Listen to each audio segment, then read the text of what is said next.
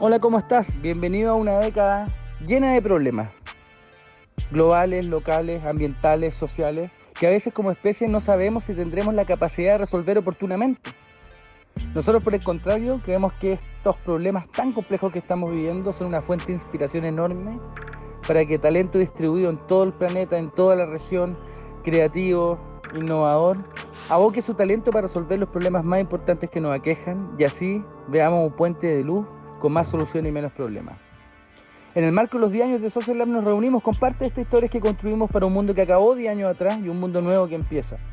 Filósofos, científicos, emprendedores, emprendedoras, innovadoras, empresarios, que nos vayan dando luces, reflexiones, ideas, inspiración sobre cómo la innovación puede crear las soluciones que el planeta necesita.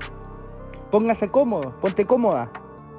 Hay gente de toda la región, de toda América Latina, que ojalá ayude a inspirar nuestra forma de pensar y proyectar la posibilidad de un mundo mejor. Vamos a tener ahora una gran charla con Lau Ortiz, que ya anda por acá en el backstage. Es una gran amiga mía, eh, compañera en este camino de, impacto.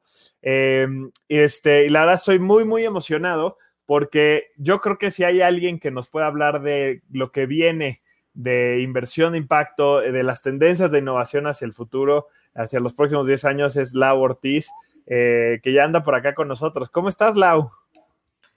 Hola, ¿ya, ¿ya me escuchan y todo? ¿Me pueden ver? Te escuchamos, te vemos, te sentimos, ya estamos vivos y en vivo, como nunca antes. ¿Cómo están todos? Pues muchas gracias por la invitación, Juan. Muy emocionada de estar aquí. Muchísimas gracias, Lau. Antes de que empecemos, antes de que clavemos el, el colmillo ya directo al tema, Quiero ver quién nos está viendo, Lau. Vamos a ver ahí en los comentarios en Facebook. Tenemos gente conectada en Social Lab Brasil, en Social Lab Latam, de gente de Social Lab Chile, de Social Lab Colombia, de Social Lab México, de Disruptivo TV. Cuéntenos quién nos está viendo en los canales. Quiero ver desde qué país, desde dónde nos están viendo eh, y escuchando. Aquí los leemos en los comentarios. Este, mira, Cristina Guzmán nos dice que está increíble este día, que nos manda muchas felicitaciones. Eh, vamos a ver, vamos a ver quién más anda por acá viéndonos en el, eh, en el gran aniversario de Social Lab en estos 10 años unidos. ¿Hay alguien del Perú, de pura casualidad? Vamos a ver, hay gente de muchos países, ya también anteriormente hemos tenido gente de Chile, de Colombia. Vamos a ver, ¿quién anda viéndonos por ahí de Perú, de México? Cuéntenos, cuéntenos en los comments quién nos está, me está viendo. Oye, Lau, fíjate que hoy ha sido un día padrísimo y para la gente que nos está viendo, los quiero invitar a que se queden porque hemos tenido una agenda brutal. Si hay gente nueva que está llegando que no ha alcanzado a vernos, eh, está, ah, está un poco chiquita la, letra de la agenda, vamos a hacerla más grande. Hemos tenido unas conversaciones increíbles este, con, eh, con, con, Pedro Pineda, con Humberto Maturana, con Florencia Genetz, con Hernando Rubio, con Bruna Constantino.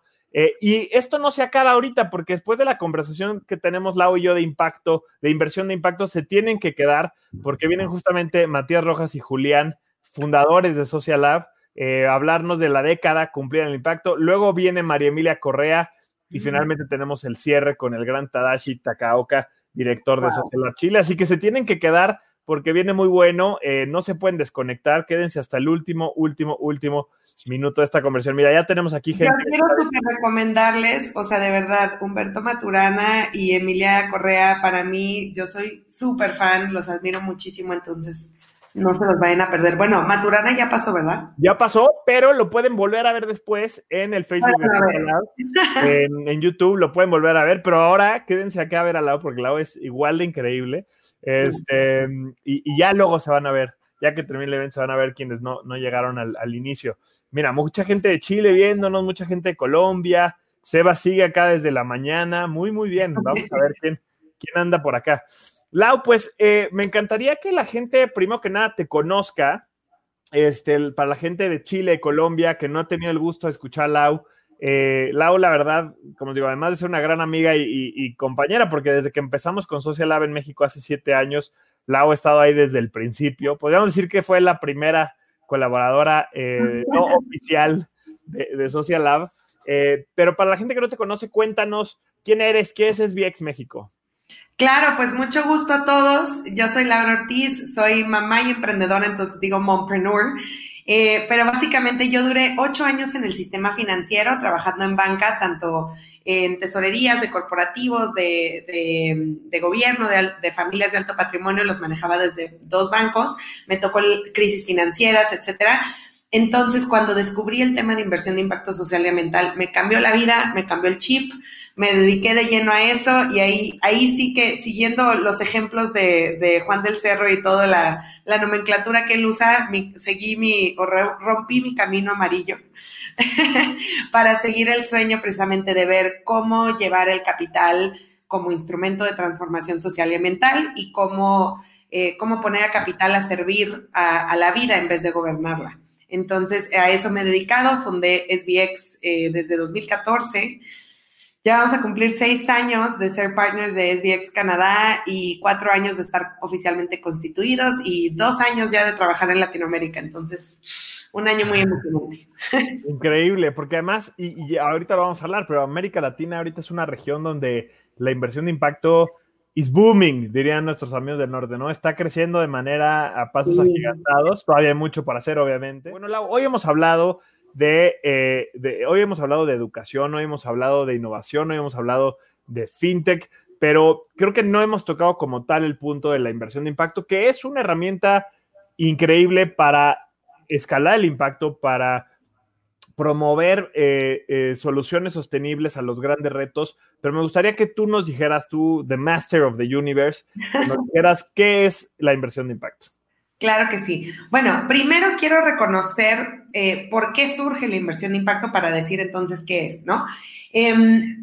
Teóricamente, el sistema financiero se supone que iba a estar para servir a la economía y la economía en teoría iba a servir a la humanidad, ¿no? Pero lo que está sucediendo hoy en día, desafortunadamente, es que el rol que está tomando el sistema financiero es de dominio, de control, no de servicio. Entonces, ¿qué está pasando? Que literalmente el que iba a ser el sirviente del sirviente es ahora el amo del amo. Entonces, ¿a qué me refiero? El rol y la influencia y el poder que tiene el sistema financiero es demasiado es un exceso y absolutamente hemos convertido en capital financiero muchas cosas que se han liquidado del capital natural y del capital social. Entonces, estamos viviendo en el momento más caliente, literalmente caliente, del planeta. Estamos viviendo en el momento más desigual de la historia de la humanidad. Y, digamos, la pobreza es solo un síntoma de, de causas precisamente de un sistema que está degenerando el capital social y el capital natural. Entonces, Sabiendo todo esto y teniendo ese background, la inversión de impacto surgió como una necesidad imperativa de replantear y reestructurar hacia dónde van los resultados de las inversiones.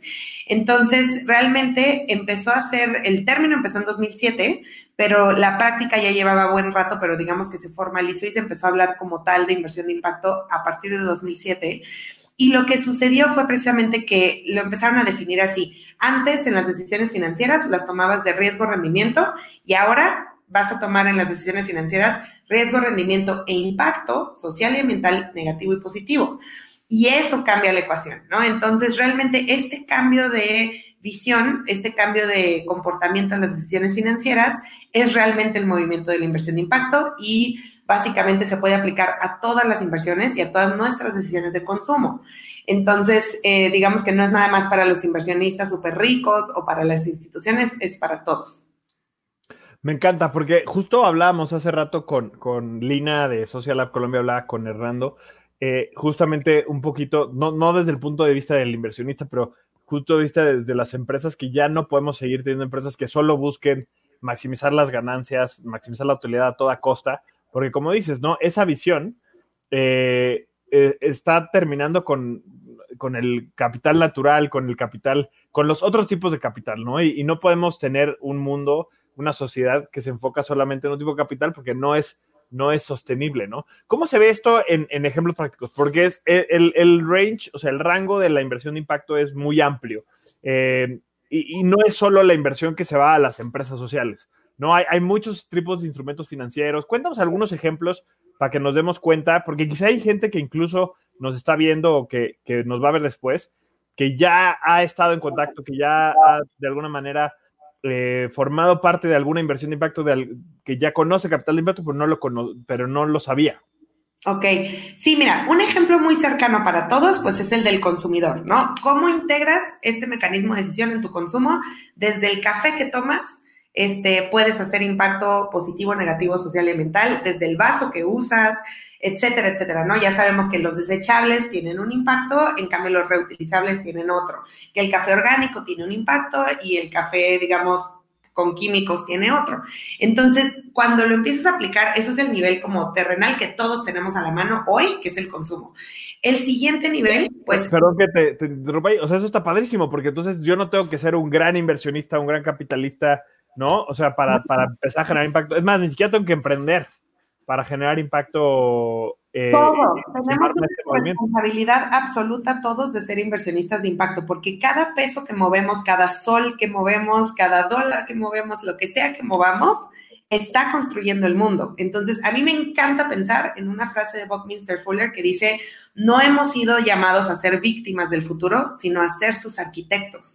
Y literalmente nuestra arquitectura la hacemos con cada peso que gastamos. Entonces, no es nada más cuando sales a las urnas a votar, eso, digamos, repercute en así, pero cada peso que tú estás gastando, eso sí está construyendo mundo y sí está construyendo futuro todo el tiempo. Me encanta. Y aquí me, me, encantaría invitar, me encanta este tema de ser los arquitectos del futuro. O sea, va muy alineado con mi life philosophy, ¿no?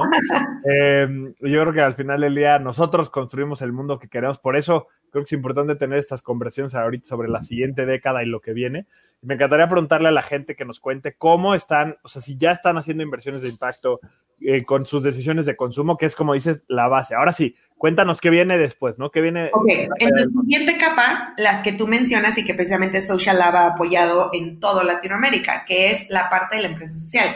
Para todas las empresas que ya son una nueva generación de empresas que ya nacen con este espíritu, con este propósito, que ya no hacen, eh, digamos, utilidades por hacer utilidades, sino que ya están realmente haciendo utilidades para el propósito, entonces ya ese es, digamos, el siguiente nivel, ¿no? O sea, apoyar a todas estas empresas, sobre todo las de etapa temprana que necesitan más validación, necesitan más clientes. Entonces, ¿cómo empezamos a apoyar a toda esta nueva generación de empresas con propósito? Esa es la siguiente capa. Hay veces que tú los puedes apoyar como inversionista y qué bueno, pero hay veces que los puedes apoyar como consumidor y eso también es muy trascendente. Em, y el siguiente, la siguiente capa ya a nivel sistema macro financiero, hay muchas cosas que cambiar, ¿no? Este, las empresas tradicionales ya generan hoy en día un impacto positivo, negativo, social y ambiental, que digamos los negativos se habían pasado por abajo del, tapete, ¿no? Con la bandera de, bueno, es que genero empleo, es que genero crecimiento económico. Claro.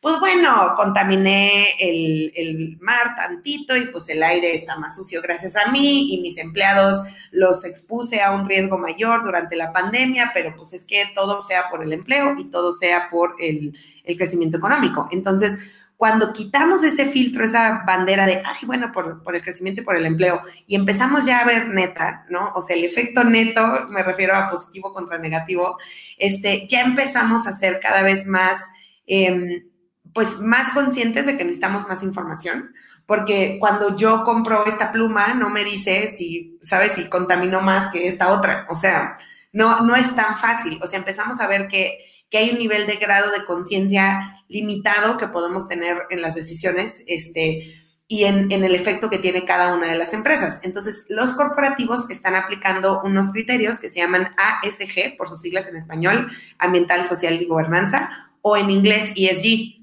Y entonces esto ya empieza a permitir que en tu portafolio financiero y en, en el tema ya macro, el dinero que se está moviendo, digamos, en las grandes capas del mundo, ya pueda tener un filtro también a dejar de hacer tantas cosas negativas, a neutralizar su daño y no solo eso, empezar a ser proactivos en la parte positiva. Eso es muy, muy importante. O sea, sí, qué bueno que dañes menos, qué bueno que ahora contamines menos, qué bueno que llegues a la neutralidad de carbono, súper bueno, te lo aplaudo, pero traemos un déficit brutal y necesitamos empezar a hacer las cosas positivas también. E, e, eso es algo que aprendí de ti y desde, o sea, desde que me lo dijiste, no recuerdo en algún otro espacio, este, me, encantó. O sea, ya no es suficiente ser, sustentable, ¿no? Ya no es suficiente eh, no generar impacto negativo, porque ya el, el, o sea, ya nos comimos mucho eh, de los recursos naturales, ¿no? De, de, la calidad del aire. Entonces, no nada más tenemos que ya no dañar, sino que tenemos que, mejorar. O, en, tus palabras, tenemos que regenerar, ¿no? Y, ese es un tema que me encanta y creo que tampoco es todavía tan conocido. Eh, y, de hecho es como el extremo del, de, ¿cómo se llama esto? Del espectro, ¿no? O sea, me encanta que tú tienes, y no sé si lo tienes por ahí a la mano, que, eh, la imagen, pero tú tienes justo un espectro en el que va desde, o sea, lo, peor que es la, economía, la inversión de la extracción, no saco recursos de la tierra y no regreso nada, o a lo mucho regreso desechos y, y contamino y demás, eh, ya lo tenemos por acá. Este, y del otro lado está justamente pues la regeneración. Cuéntanos, eh, cuéntanos cómo, cómo se ve este espectro, ¿no? Me encanta. Eh, Esto es algo que crearon ustedes en SBX y que se ha usado como referente a nivel internacional. La neta es una, es una gozada esta imagen para la gente que la está viendo. Aprovechenla, vale mucho la Gracias. Pues mira, está realmente construida sobre los hombros de gigantes. Realmente fue, fue utilizando eh, la inspiración del espectro regenerativo de Bill Reed. Em, él lo aplica para construcción y arquitectura y nosotros simplemente lo aplicamos para inversiones. Entonces, lo que hicimos fue precisamente como decir, ok, ¿cómo se ven las inversiones? Em, si el paradigma principal fuera la vida. ¿A qué me refiero? Hacia el lado izquierdo nos moriríamos todos, o sea, si todos invirtiéramos en las inversiones destructivas, que es armamento, guerra, este, trata de personas, etcétera, entonces no, todos nos moriríamos. Al centro todos sobreviviríamos y a la derecha, en regenerativas, estaríamos todos en la vida plena. Entonces, ¿a qué nos referimos con este espectro holístico de inversiones? Pues cómo se ve el efecto neto sobre el planeta y la comunidad em, de cada actividad de negocio que tú haces. Hay efectos, como pueden ver ahí los números negativos, hay efectos neutralizadores, que son todos los sustentables, y hay efectos positivos.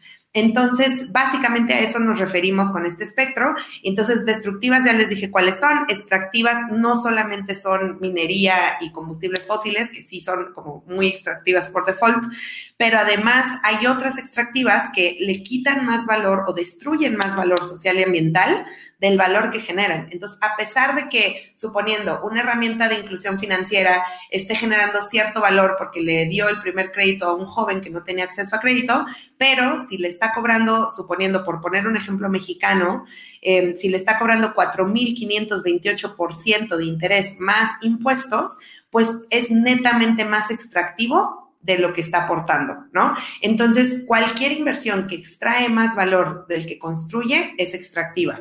Luego están las responsables que extraen menos y las sustentables, algo muy importante que dijiste, Juan, pues al final de cuentas, o sea, sustentable antes se veía como la meta, pero si yo te digo, oye, ¿quieres un matrimonio sustentable? Pues se, se escucha muy, muy mínimo, ¿no? Se escucha muy, no tan deseable. Este, y yo no quisiera desearle a mis hijos que sobrevivan, yo quisiera desearle a mis hijos que, tengan vida plena.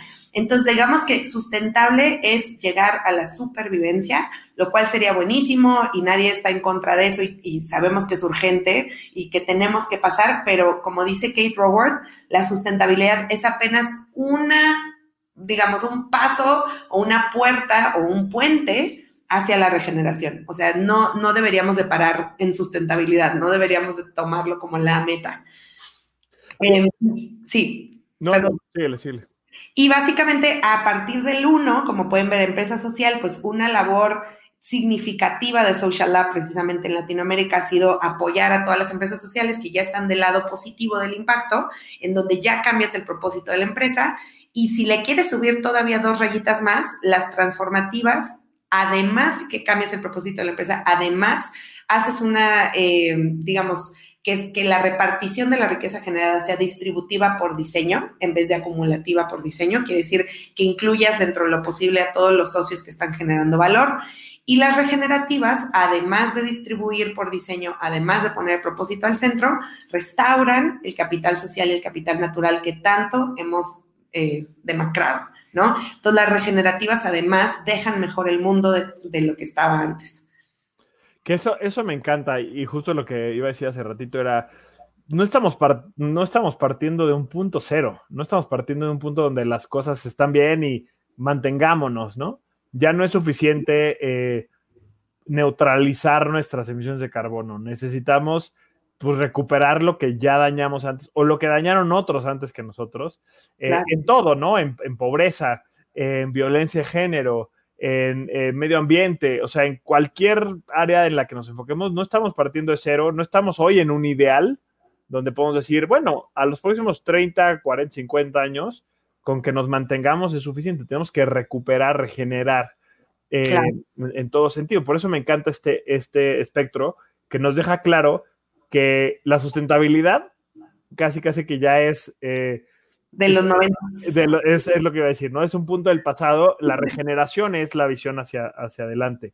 ¿Cómo se ve esto en casos prácticos, Lau, en, en América Latina? Tú has estado literalmente desde, ¿no? Desde la punta del sur de Chile hasta, eh, ¿cómo se llama? Hasta el norte de México, pues colaborando, fomentando la inversión, eh, incluso viviendo proyectos eh, eh, regenerativos. Me encantaría que nos contaras algunos ejemplos que te apasionen más para que la gente también se pueda sentir identificada.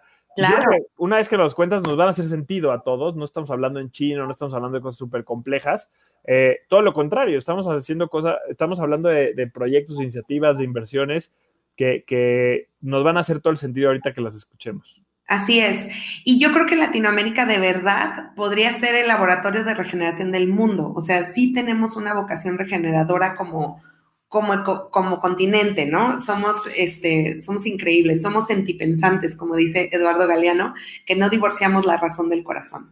Entonces, evidentemente tenemos como una tarea de, restauración, de, regresar, eh, etcétera. Entonces, lo que quiero decir eh, de ejemplos, uno que me fascina, que está justo al sur del continente, que es guayaki yerba mate, es una bebida, este, se, se empezó a comercializar en Estados Unidos, a valorar muy bien, a ser a la par de de Red Bull, etcétera, y básicamente están restaurando el ecosistema de donde viene la hierba mate, están restaurando a nivel comunidad y, restauración social, digamos, ya están regresando los migrantes que se habían ido, porque precisamente ya no había prosperidad en esa zona, y están haciendo toda la parte de producción, distribución y logística de una manera este, absolutamente ética, responsable, distributiva por diseño, etcétera. Entonces, ellos ya digamos que son los, el negocio regenerativo por excelencia a nivel global, tienen todo un sistema de regeneración como, como modelo de negocio, o sea, regeneration as a business model literalmente. Entonces ellos pues sí son de los mayores ejemplos que se pueden dar a nivel Latinoamérica. Segundo ejemplo, aquí en México, por ejemplo, hay dos que me encantan, que, que siempre comento. Uno es, por ejemplo, en Guerrero es un es un estado en México pues muy desfavorecido, vulnerable, tiene mil temas, pero es hermosísimo, ¿no? Tiene unas costas espectaculares y unos riscos y un, capital natural espectacular, una comunidad, una gente divina. Y alguien, en vez de verle todos sus problemas, partió de verle su potencial de ser un paraíso. Y eso también es un cambio de paradigma. Hay demasiado enfoque en los problemas, em, le, le decimos los problemocéntricos, versus enfocarnos en el potencial, o sea, cuál es el potencial de paraíso que tiene todo lo que nos rodea y empezar a construir a partir de agregar valor y, no, no a, partir de, resolver un problema, porque pues siempre hay como una cascada de problemas, ¿no? Entonces, digamos que con esa visión, ese paradigma de empezar a construir con la visión de paraíso, se hizo Playa Viva. Y Playa Viva es, si tú quieres decirlo como un resort o hotel ecológico, de esos que sí te dan la experiencia farm to table, quiere decir de la granja a la mesa, em, en donde realmente, bueno, pues te cocinan todo lo local, todos los ingredientes son de ahí, creo que es como mm, casi el 90% de los ingredientes son cultivados ahí, en la comunidad, tienen este retiros de yoga, tienen toda una cosa para que también el viajero tenga una regeneración cada vez que vaya, este, entonces tienen toda una, eh, una como entramado ahí con la comunidad, ahí sale por ejemplo el campamento tortuguero, restauraron la bahía, ya tienen este manglar restaurado y regenerado gracias a su trabajo, tienen más de 10 años, entonces ya tienen resultados de biodiversidad, de comunidad, etcétera. Entonces es una experiencia padrísima, es un hotel increíble, pero va mucho más allá de lo sustentable, o sea, em, y Playa Viva ya causó o provocó un movimiento de de turismo regenerativo global, o sea, con un hotelito de poquititas cabañitas, ¿no? Y ahorita hay uno, hay un tercer ejemplo, uno en México que se llama Ejido Verde, que ese es de reforestación de pino nativo, este, con las comunidades purépechas en Michoacán, en donde lo que se vende es la resina de pino, que la encuentras desde el pegamento de tus post-its es resina de pino, tus chicles son resina de pino, el estabilizador de tu vino y tu refresco es resina de pino, y el, limpiador también. Entonces, eh, básicamente, pues lo de resina de pino permite Em, que, se les hagan los contratos en donde les prepagan a estas comunidades para poder reforestar zonas degradadas, en donde el pino pues era natural de ahí, ¿no? Entonces es realmente oportunidades de negocio que restauran capital natural y capital social, que hacen las cosas de manera profundamente distintas y, y transmiten una manera de pensar completamente distinta. Ahí está poniendo los, ejemplos y premios que ha ganado Ejido Verde. Gracias. Me, encantan esos ejemplos porque además también nos damos cuenta que, pues no, es que sean industrias, quizá Ejido Verde un poco más complejo, pero, pero pues no es que sean industrias como alejadas de nuestro día a día. Estamos hablando del turismo, estamos hablando del consumo. O sea, bueno, en México no tomamos tanto mate, pero, o sea, bueno, es, la bebida de preferencia, ¿no? En el, en el cono sur, o sea, en realidad está increíble ver cómo. La, de pino. Por ejemplo. Este, entonces estamos viendo cómo eh, pues son industrias y son áreas súper cercanas a nosotros de todos los días, en las que se puede construir eh, soluciones regenerativas, en las que se pueden construir eh, modelos que van más allá. ¿no? ¿Hay, ¿Hay alguna serie de principios, Lau, de, de puntos clave que debamos de tener en cuenta para construir, crear o, invertir eh, y con nuestras inversiones crear modelos regenerativos? Muy buena pregunta. Eh, precisamente hay, haz de cuenta, antes el mundo se movía por estándares, ¿no? Estandarizar todo. Y em, los paradigmas regenerativos son precisamente, pues, no, no es estandarización, porque se entiende que hay una naturaleza diferenciadora por definición, en cada ecosistema y en cada dinámica de comunidad, en cada cultura, ¿no? Entonces, algo muy importante en, en el, o sea, la concepción o filosofía regenerativa es la pluralidad de posibilidades, ¿no? Entonces, eh, precisamente hay muchas expresiones posibles de la regeneración. No hay como, tiene que ser así. Pero lo que sí encontraron es que hay unos principios. Y los principios son precisamente los que los que observamos literalmente en la sabiduría de la naturaleza, o sea, cuando tomamos el ecosistema como una verdadera maestra y empezamos a ver que quien realmente hace regeneración, pues es la naturaleza, empezamos a ver que hay patrones de regeneración que se facilitan con ciertas condiciones y a partir de ahí hay ciertos principios. Entonces hay un principio muy importante, por ejemplo, que en sistema B siempre se aplica, en sistema B siempre se habla de interdependencia. Y este principio de interdependencia precisamente pues es parte de la sabiduría de la naturaleza. Si tú ves a la biodiversidad, que es la única red de vida que existe, que es el único seguro de vida que existe, que es el único seguro de futuro que existe, toda la biodiversidad es absolutamente interdependiente. Entonces el principio de interdependencia es súper importante, este, porque precisamente no puedo yo hacer un impacto aislado por acá, porque el sistema se mueve este, digamos, más grande que, de lo que yo hago, ¿no? Entonces, aunque yo sea aquí un mártir de la ecología sola, pues no estoy, o sea, no, no repercute en nada si JP Morgan sigue financiando como claro. ¿no? Entonces, o sea, tiene que haber una conciencia absoluta de la interdependencia para que todos tengamos esa corresponsabilidad. Entonces, son ese tipo de principios. Hay un principio que se llama, por ejemplo, el de reciprocidad.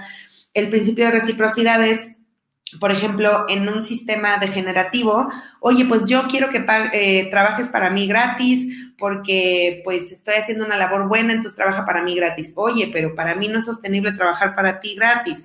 Entonces, ese tema de la reciprocidad como principio y empezar a, oye, tiene que ser sustentable para todos, este, tiene que ser justo para todos y, y no va a ser impacto positivo hasta que no tenga un impacto positivo en todos los elementos de la cadena. O sea, esos principios de reciprocidad son muy importantes, de fluidez de la información, de la transparencia, etcétera. Entonces, hay principios eh, que planteó John Fullerton como capital o, bueno, economía regenerativa, son ocho principios, y hay principios que planteó Carol Sanford para la empresa regenerativa. Entonces, simplemente son principios que podemos usar, son referencias, ¿no? Pero para los de biomimicry lo expresan en otros principios de biomimicry. Entonces, hay varios principios, pero se parecen mucho. Ese, el de regenerative business que está señalado. El de Carol, ¿no? Ese es el de Carol Sanford. Este, entonces sí existen algunos principios, pero son como este que les acabo de explicar, ¿no? O sea, reciprocidad, interdependencia, fluidez, etcétera. Entonces, básicamente es eso. Y ser, ser distributivos por diseño, como es la tierra, literalmente el suelo, distribuye por diseño en vez de acumular por diseño. Y eso es algo que, nos cuesta todavía mucho con los paradigmas capitalistas que tenemos pues impresos en la cabeza hoy en día.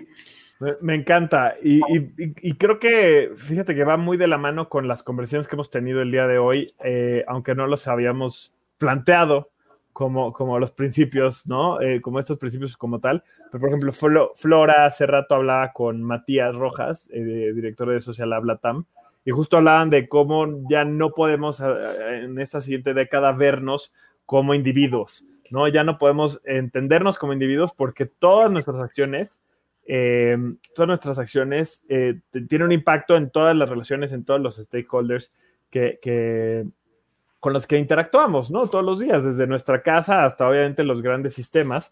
Todos somos parte de, un sistema. Yo creo que además, pues la, crisis que estamos viviendo ahorita, pues así nos dimos cuenta cómo nuestra vida se puede ver afectada por una acción que sucede en el otro lado del mundo, literalmente en cosa de días, ¿no? Sí. Cosa de días y, qué tan frágil es nuestro sistema económico, social, medioambiental, que se ve afectado todo por lo que sucede en cualquier otro lado. O sea, creo que si, si ahorita, en algo, si en algún momento nos damos cuenta que somos interdependientes y de que debe de haber una reciprocidad, es, es gracias a esta crisis, y que ahora hay que volverlo algo positivo también, ¿no? Lau, me encantaría ahorita en el, eh, si, si, en el chat interno por WhatsApp, me puedes pasar eh, si tienes a la mano y si no los compartimos luego en las redes, justamente los links para que vayamos a, conocer estos eh, principios. Ya decíamos acá el libro de, de Stanford, ¿no? Este, sí, porque de hecho el de John Fuller ya está traducido al español desde hace cinco años y está gratuito en PDF. O sea, su white paper es como si fuera un libro en PDF y está gratis online. O sea, literalmente le ponen Capital Institute John Fullerton este, y ahí salen los principios de economía regenerativa y está haciendo unos videos espectaculares, mucho más profundos. Digamos que su white paper de economía regenerativa fue como lo primero que lanzó hace como cinco años, pero ahorita ya está aplicándolo mucho más al sistema financiero actual y está, está en cuatro capítulos de videos y white papers y no, no, no, son, son de esas cosas que yo este, disfruto porque soy muy, muy nerd para estas cosas.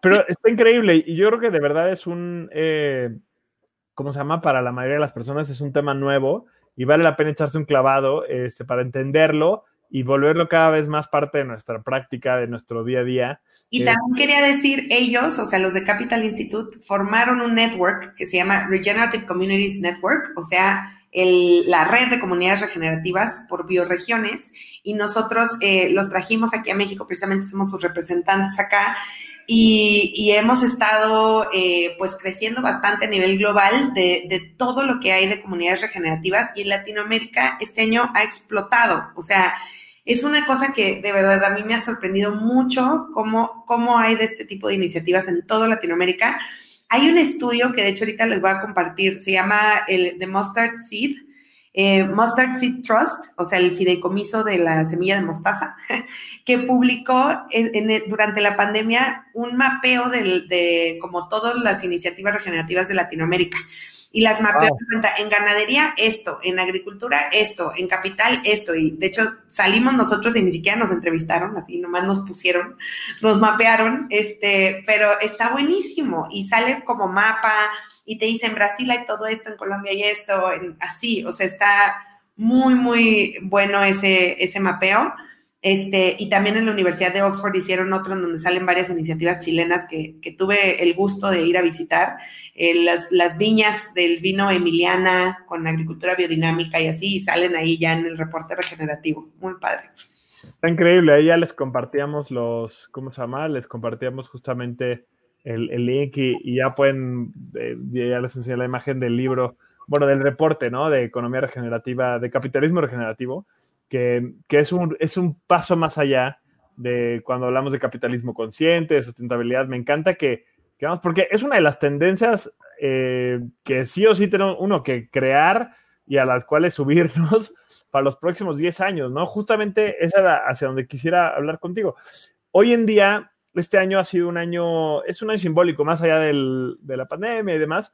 el 2020 es un año simbólico porque da inicio a esta siguiente eh, década, que si, que si la humanidad fuera una serie de televisión es como la siguiente temporada, ¿no? Como que estamos, eh, como que el 2020 es al, mismo, al mismo momento el cierre de temporada y el inicio de la, de la nueva temporada. Vemos, vemos iniciativas como, por ejemplo, eh, este reloj que salió en Nueva York de cuántos años tenemos eh, antes de que pues, ya sea insostenible la contaminación del aire. Tenemos las, las, la Agenda 2030 de los ODS, que yo sé que también ahí tú tienes varios comentarios y, críticas al respecto. Este, o sea, está este día en que eso ya viene desde varios años, pero pues cada vez es más, es más serio el día en el que nos acabamos los recursos eh, ¿no? que tenemos en el año, cada vez se va recorriendo. Antes este año, creo que en agosto, nos acabamos los recursos que teníamos para, para todo el año. Así es. Eh, desde agosto. El, el, el, 2020 es un año muy, eh, muy simbólico y por todos lados pareciera que vemos estas cosas negativas que están sucediendo, estas mediciones, el reloj está en nuestra contra, etcétera. Pero por otro lado, también es una gran oportunidad para decir, ok, de aquí a los 110 años, ¿qué podemos hacer? ¿Qué tenemos que hacer? ¿No? Más que, más que porque tenemos que hacer para, pues, empezar un proceso de regeneración a nivel eh, mundial, ¿no? Porque si estamos en un punto de quiebre en el que si no nos ponemos las pilas, eh, si no hacemos las cosas, pues no sé si vamos a tener muchas otras décadas en las que estar, o al menos bajo qué condiciones, bajo qué calidad de vida, ¿no? Entonces, ¿qué tendencias ves tú para los próximos 10 años a las que deberíamos empezar a ver, empezar a, poner foco, este, para que la gente empiece ahorita a ver y se empiece a meter? Eh, afortunadamente hay también muchas cosas positivas que luego no captan tanto la atención como, la, como las cosas negativas, eh, pero creo que vale la pena echarse un clavado. Sí, pues primero que nada, yo diría, hay un grado de conciencia cada vez mayor. Por ejemplo, hace un par de años empezó un grado de conciencia del uso de los desechables que, que, o sea, para mí llegó a tocar como ya niveles de conciencia que yo de verdad me sorprendí. Sin embargo, regresamos un poquito durante la pandemia y así. Entonces, lo primero que tiene que suceder es que haya conciencia colectiva más profunda en qué nivel de daño estamos y en qué nivel de corresponsabilidad tenemos. O sea, que nuestra moneda de la corresponsabilidad la tengamos todos, ¿no? Este, y entonces creo que hasta ahorita la conversación se ha mantenido en que ya la gente más o menos entiende en cualquier público que cambio climático son emisiones que son causadas por el ser humano, ¿no? Que, estamos como acelerando un proceso degenerativo que, que nos va a afectar a todos. Pero pues sí hay comunidades más vulnerables que son más inmediatamente afectadas que otras y lamentablemente de las mayores causantes no están sufriendo los efectos como las que menos lo causan. Entonces, sí, sí esta disparidad, este tema de ya empezar a ver la unidad de que la justicia ambiental no va separada de la justicia social, que son indivisibles. Entonces, ese es número uno, la indivisibilidad del impacto social y ambiental. Nada de que a mí solo me importa la gente y a ti solo te importan los árboles y los animalitos. No, o sea, es que no puede vivir la gente sin su aire limpio. Y es que para que el aire esté limpio y el agua esté bebible, requiere servicios ecosistémicos, ¿sabes? Entonces, no es divisible el impacto social del ambiental, número uno. Número dos, el tema del cambio climático es apenas el inicio. El tema del cambio climático es el más entendido y el que ya tiene como cifras y la gente ya tiene en la mente de que 1.5 grados centígrados, etcétera. Pero hay algo mucho más profundo más allá, que es la biodiversidad. Es la única red de vida, es interdependiente del cambio climático, pero necesitamos dejar de hablar solo de carbono y empezar a hablar de biodiversidad, porque carbono estás hipersimplificando en un solo factor todo cuando realmente hay una complejidad que tenemos que empezar a abrazar. No podemos hipersimplificar todo a un factor, porque la biodiversidad pues es, es la única, es nuestra red de vida y no podemos como ignorarla solo por pensar en carbono. Este, y tercero, entonces, o sea, digamos, pasar de la conversación carbono a biodiversidad, ese es el segundo.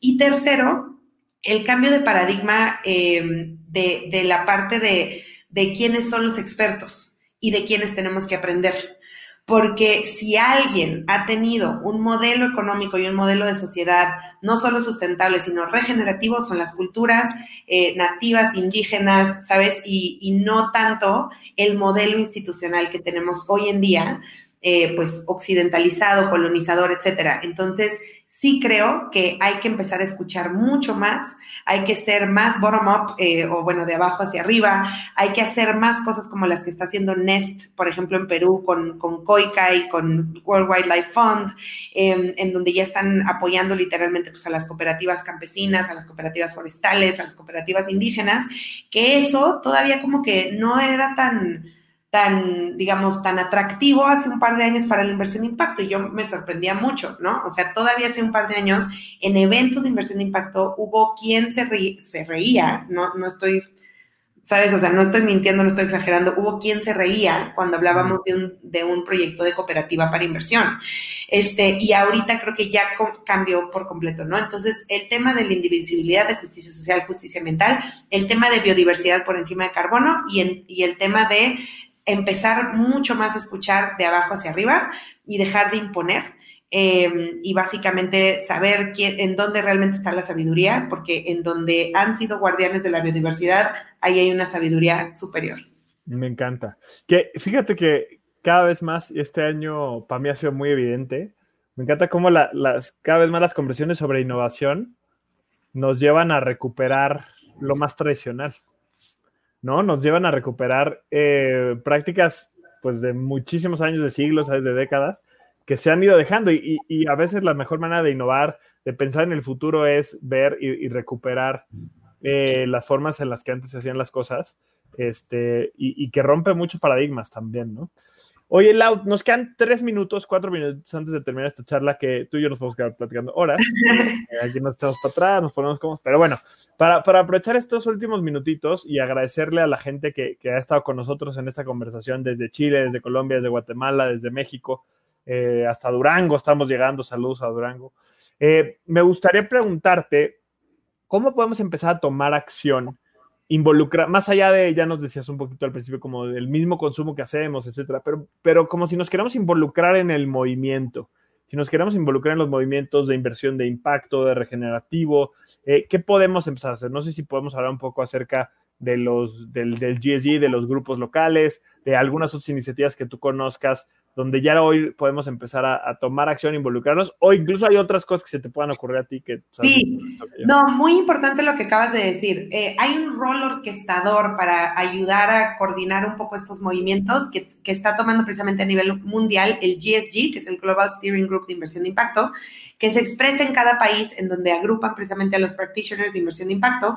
Y lo que está sucediendo es que en México ya existe una alianza de inversión de impacto a la que se pueden, este, digamos, anexar. En, Colombia ya empezó, acaba de empezar, en, en Centroamérica, en Chile, etcétera. Entonces, hay en diferentes momentos en los que ha empezado en cada país y el anuncio que les quería dar, invitación, por favor, chequen las redes sociales de arroba SBXMX porque tenemos la invitación ahorita de un evento que va a haber para la próxima semana, el martes, para Perú, en donde precisamente vamos a dar el ejemplo de lo que se ha hecho en la Alianza de Inversión de Impacto en México, en la Alianza de Inversión de Impacto Colombia y qué, se está mapeando para el futuro cercano para Perú. Entonces está súper interesante este evento, eh, pueden entrar bastantes personas, no importa, escríbanme o chequen las redes sociales de SBX para ver la invitación del evento porque justo vamos a hablar de eso, mapeo del ecosistema de Perú, cómo ayudar a los ecosistemas en Latinoamérica y varios ejemplos del ecosistema latinoamericano. Me encanta, ahí para que conecten con las redes eh, de, de, de SBX México. Además tienen muchísima información, tienen muchos programas online, este es específico para Perú, pero también tienen mucho otro contenido, este, mucho otro contenido digital que se puede consumir desde siempre, no mucho know-how que a la gente que quiera aprender, que quiera eh, saber más, pues se puede sumar. Mira, por acá Jimena Riquelme te manda, te manda un agradecimiento enorme este, y que ha sido muy inspiradora esta conversación. Estoy totalmente de acuerdo contigo, Jimena. Yo digo, sí tienes conociendo a Lau y cada vez que la escucho aprendo algo nuevo. Eh, me encanta, me inspira un montón y por eso tenías que estar con nosotros acá, Lau, en este gran aniversario, en este como kickoff de una nueva década unidos por el impacto. Lau, muchísimas, muchísimas gracias. De verdad te agradezco mucho eh, este, este, rato. Dice que estás eh, a full, cierre del año, eh, haciendo alianzas a, nivel internacional. Hace rato estabas conectada con, con justamente redes de inversionistas de impacto también en Bélgica. Entonces, de verdad apreciamos y agradecemos por tu tiempo. Nos dejas un montón de valor. Eh, y, apreciamos muchísimo, muchísimo que estés por acá con nosotros. Yo aprecio mucho la labor que ha hecho Social Lab para toda Latinoamérica, de verdad, cada país que visito, o sea, me hablan de Social Lab y de toda la labor que llevan en Colombia, bueno, maravillas de Social Lab, en Chile igual, o sea, de verdad felicidades por todo lo que han hecho y felicidades por, por el festejo. Muchísimas, muchísimas gracias, Lau. Te mandamos un enorme abrazo acá desde la Ciudad de México. Muchas gracias por ser parte de esta serie de conversaciones para esta década, la década de la innovación social. Recuerda que todas las semanas estaremos escuchando increíbles conversaciones con motivo de los 10 años de Sociedad. Nos escucharemos la próxima semana. Abrazo.